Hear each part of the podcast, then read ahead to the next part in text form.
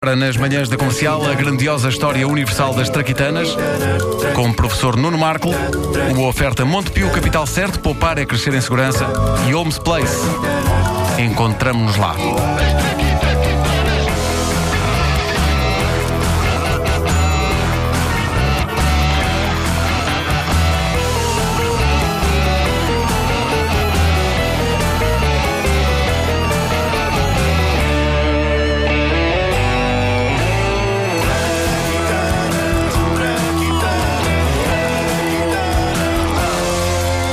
Sempre qualquer coisa de comovente, de emocionante na história das invenções que ficaram pelo caminho. As grandes invenções falhadas e não mais tentadas de novo da história da humanidade. Nós já falámos de algumas na grandiosa história universal das traquitanas, mas nas minhas pesquisas estou constantemente a descobrir mais e eu acho que são vencedoras, nem que seja pelo facto de alguém se ter lembrado de que elas poderiam ser possíveis. Por exemplo, eu acho chocante que não haja um lugar mais nobre na história da humanidade para a americana Berta Luigi. Também há, quem é? Quem é Berta? É.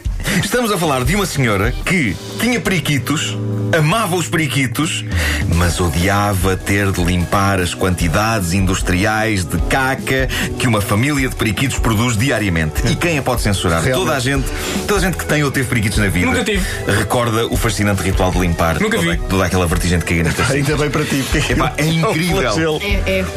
Muito defecam aqueles bichos. Ah, mas, em vez de simplesmente ela protestar contra a sujidade que fazem os periquitos no fundo da gaiola, a Bertha foi proativa. Bertha. Berta! Ah, e ela então inventou uma coisa extraordinária que patenteou em 1959 e que sonhou que ia dar fama e fortuna a ela e tranquilidade e higiene a todos os amantes de periquitos do mundo inteiro. Berta Luigi inventou a fralda para periquitos. Não. Pareceu-lhe boa ideia. Uma. Dodó de piu-piu. Sim, uh, pareceu-lhe boa ideia, até ela, mas antes dela o resto do mundo, perceber que se dar umas meras gotas de medicamento a um periquito, meter-lhe as gotinhas no bico, pode ser uma das tarefas mais alucinantes que um ser humano pode fazer, trocar-lhe uma fralda entra já no domínio da demência total e completa. Sim, ela poupa em limpeza de gaiolas, mas poupa aquilo que vai ganhar em bicadas no dedo, mas nacos e a possibilidade, e a possibilidade de matar o bicho nesse verdadeiro wrestling humano-ave que implica a troca de uma fralda, a troca de uma fralda de um periquito, seja como for, só por se ter lembrado desta ideia, a inventora disto, Berta Luigi, já merece a nossa homenagem. É que não é só a ideia em si, é a maneira como a conjunção de palavras fralda para periquito soa, a maneira como soa dita numa loja de animais. A pergunta: Bom dia, tem fraldas para periquito? Epá, eu acho que isto é precioso e o potencial que provavelmente esta querida senhora estava a ver para o futuro. Depois das fraldas para periquitos, fraldas para canários, fraldas para araras e para esta tinha um nome que era marketing do melhor. Reparem bem nisto: Frararalda. fraldas para araras, Frararalda. Talvez não seja um nome assim tão bom. A invenção fracassada seguinte é que eu não sei como é que não vingou. Eu seria o primeiro a comprar isto. Eu adoro massas, eu adoro esparguete, mas tenho sérias dificuldades em comê-lo. É um prato que eu nunca peço em almoços de trabalho em que tenho de provocar boa impressão a alguém, porque o enrolar do esparguete no garfo nem sempre me sai bem e eu acabo invariavelmente a sorver fios de massa com 2 metros de comprimento. É verdade que eu já vi é triste. Isso devia, que- ser, isso devia ser aceitável. Isso O que é ser- péssimo, mas é péssimo quando me fazem uma pergunta nesse momento. Já, já vos aconteceu isto de certeza, estão a comer massa. Alguém vos faz uma pergunta e vocês não podem responder enquanto o fio. E se o fio for muito longo, é horrível, porque há ali um compasso de espera dos silêncios mais desconfortáveis que pode haver.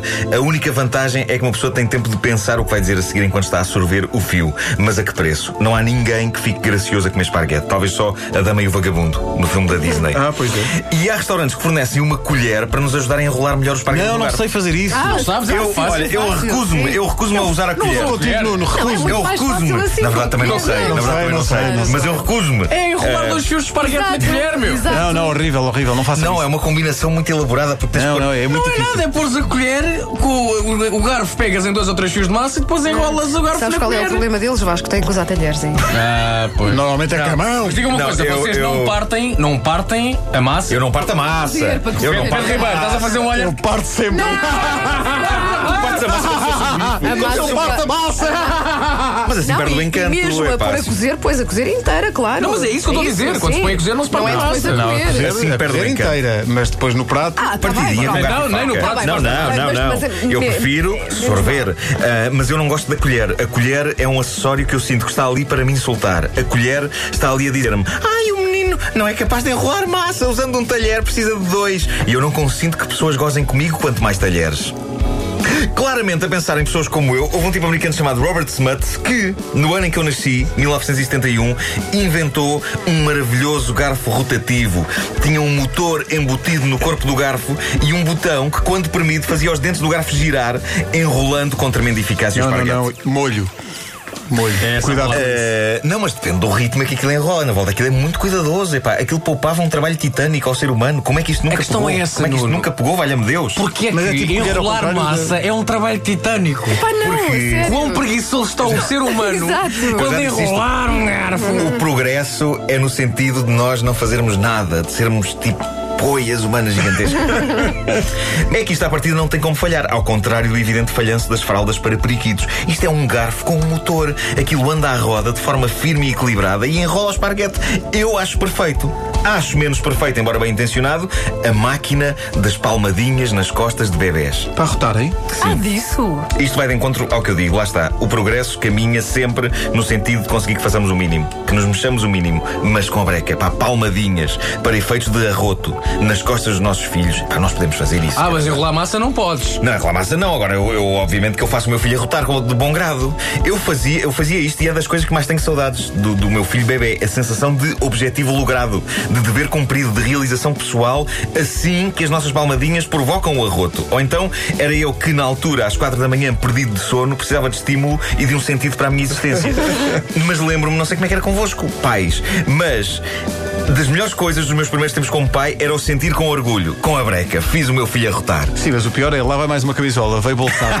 Ah, pois é. Mas o meu filho não bolsava muito. Não bolsava muito. Ah, Vasco, tenho um filho urgentemente para experimentares isto. Tá bem. Podes entrar nesta conversa. Já vai. é a única. Ah, Sim, queremos muito falar única de arrotos razão. contigo. Exato. É que pode não ser fácil, pode demorar bastante até que, o, que a criança arrote, é verdade. Eh, e tudo o que me diziam de não o voltar a deitar sem ele arrotar fazia-me pensar que, se o fizesse, se o deitasse sem paciência para esperar pelo arroto, eventualmente ele iria explodir no berço um tempo depois. Por isso, muita palmadinha eu dei nas costas do bebê e, ok, o desespero dessa espera pode levar a que uma máquina que dê palmadinhas por nós pareça extremamente atrativa. O que fez com que esta invenção não fosse para a frente foi o facto de se ter descoberto que quando se punha o bebê sentado na máquina, ele conseguia facilmente mudar de posição e vários foram os bebés que serviram de cobaias para isto, que acabaram a levar sapas na cara. pela, pela mão mecânica. A gente não se queria rir disto. O que é desagradável. É desagradável. Ora bem, dois brasileiros de Minas Gerais. Um, Inimá José de Paula. Grande nome. E António Luís Araújo. Que desilusão de nome. Eles ousaram tentar tornar os homens mais próximos de Cristo. Eles tentaram vender uma ideia que nunca chegou a sair do papel e que consistia em sapatos capazes de fazer seres humanos caminhar sobre as águas. Eu quero isso. Sim. Os sapatos, de acordo com os esquemas deles, pareciam mini pranchas de surf. Eles nunca arranjaram apoios para o fabrico disto. Nem apoios para o fabrico disto, nem para um ser humano que experimentasse isto. E que há abaixo. Eu acho que. O- eu acho que. eh, eh, o lado errado, não é? O plano começa a partir do momento em que. Olha, me chama Inimá. Não, não, vai embora, vai embora, deixa estar. Inimá, deixa estar. ah, mas não se percebe como é que isto foi rejeitado. Não só me parece de uma extrema utilidade, como uma ideia com todas as condições para funcionar em pleno. Eu acho que se é para inventar coisas que libertem o Cristo que há em nós, trabalhem, mas é numa maquineta que faça a multiplicação do pão. Claramente apontou-se para o poder de Cristo errado. Caminhar sobre as águas, ok, giro, impressiona, miúdas, uh, mas pãozinho. Isto foi bastante telegráfico agora.